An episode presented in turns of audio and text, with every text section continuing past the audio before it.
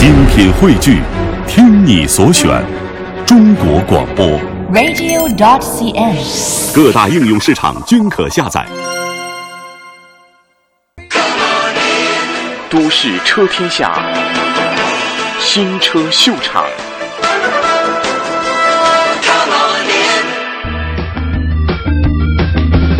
台风刚过啊，我们今天来到有点臭、有点味道的基隆河边，这边有很多死掉的鱼。台风过后好像都会这样。啊，了因为之前我们有太多海外试驾，加上嘉伟去大陆拍戏，啊，所以非常重要的车款 Toyota Yaris，我们到今天才为大家来做试驾。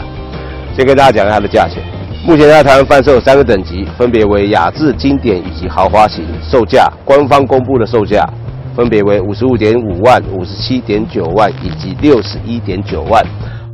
不知道是不是因为台风过的关系，我们的两三组的收音设备啊都会被干扰，只有在车内不会，所以我们今天在车内为大家做 Toyota Yaris 的试驾。刚刚我强调就是，现在所有的展示间，包括经销商都有一些选配的套餐，包括外观灯具以及内装，最重要就是影音啊。啊，不过原厂公布的价钱还是只有三个等级。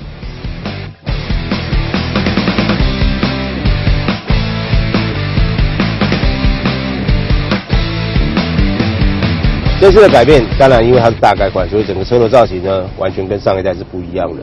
啊，还是可以看到一点点家族特色，包括跟 LT 十，在保感下缘呢，还是有些类似。那我们刚刚强调，就是我们今天试驾的是经销商的精装车，所以在下面的雾灯 LED 以及一些日行灯呢，都是精装车的选配。在灯具的部分，内件的灯泡都一样，不过灯壳的造型呢，比较高规的两个版本是有鱼眼搭配的。最入门呢，还是传统的金钻头灯。整个头灯的面积非常的大，甚至尾部延伸到叶子板的上方。另外，在前保杆的部分呢，它有做一点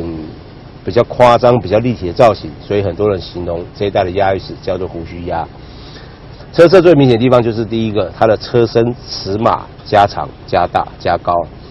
悬吊系统前麦花臣后拖曳臂的非独立悬吊，前面是独立悬吊。轮胎的规格有分为十四和十五。十四寸的尺寸是一七五六五 R 十四，非常小的轮胎尺寸。另外比较高规格两个等级是一八五六零 R 十五，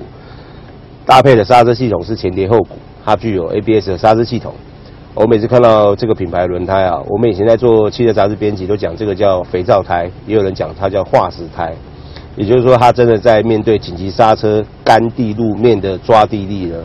确实还有升级的空间。所以未来建议。你如果要买亚力士，不管你是买的是入门的版本，或是比较高规格的豪华版本的，最好把它当落地胎来处理。升级比较好的轮胎，就算是同尺寸的轮胎，我也是建议最好做一下升级。尾灯组有点类似二零八的一个尾灯造型，内件的灯泡全部都是传统灯泡。亚力士未来应该也会出一些运动化的套件，甚至包括一些日本品牌的改装套件呢，可以让比较单薄的车尾，尤其是上方少了一个尾翼。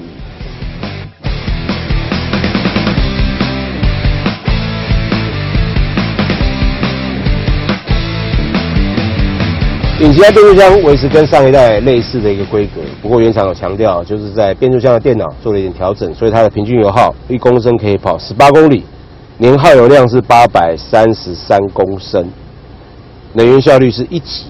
这具引擎的排气量是一四九七 CC，它是一具双出轮轴十六气门单 VVTi 的引擎，并不是双 VVTi。最大马力一百零九匹，在六千转会产生；扭力的表现十四点四公斤米，在四千两百转会产生。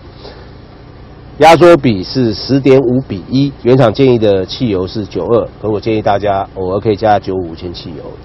那我们一样有拍了时速六十、八十、一百的引擎转速的变化啊，虽然是四速，不过因为第一个车轻，第二个就是其实它油门踩踏是非常轻盈的，所以你时速到达一百公里的时候，引擎转速并没有非常高。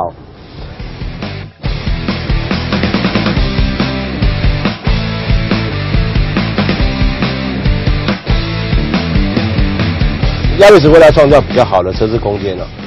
尤其是行李箱机能，所以你打开后行李箱之后，首先它有电磁阀，开启之后呢，其他行李箱的门槛和行李箱底板有一个比较大的落差，这样才可以创造大概三百二十六公升的行李箱空间。加上六四椅背可以做分离的倾倒，所以以小车来说，它的容积率表现很好。不过就是门槛和地板的落差比较大，所以如果拿取比较重的行李的时候啊，